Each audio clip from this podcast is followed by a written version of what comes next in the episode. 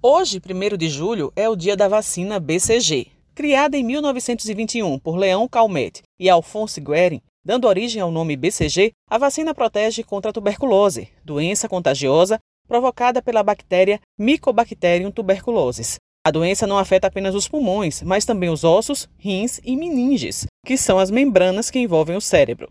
A vacina BCG não oferece eficácia de 100% na prevenção da tuberculose pulmonar, mas sua aplicação em massa permite a prevenção de formas graves da doença, como a meningite tuberculosa e a tuberculose miliar.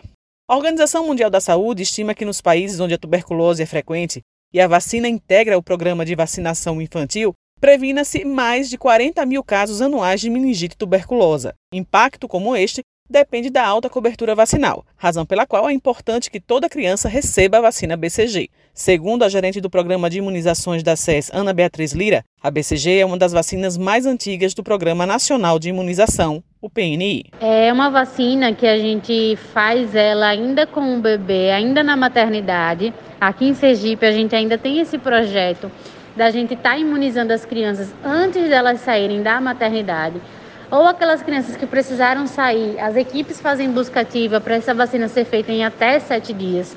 É uma vacina que protege contra formas graves da tuberculose. Muitas crianças foram salvas por essa vacina. A gente hoje tem um número muito menor de óbitos de crianças, de recém-nascidos, pelas formas da tuberculose, pelas formas graves da tuberculose, graças a essa vacina da ABCG, que é aquela famosa vacina da marquinha. Então hoje a gente pode dizer que a população ela tem uma, uma proteção maior contra as formas graves da tuberculose por conta da vacina BCG. O diretor de Vigilância e Saúde da SES, Marco Aurélio Góes, destaca a importância da BCG. Apesar de ser uma vacina muito antiga, mas ela continua sendo muito importante, principalmente nos países onde a tuberculose é endêmica, como é o caso do Brasil.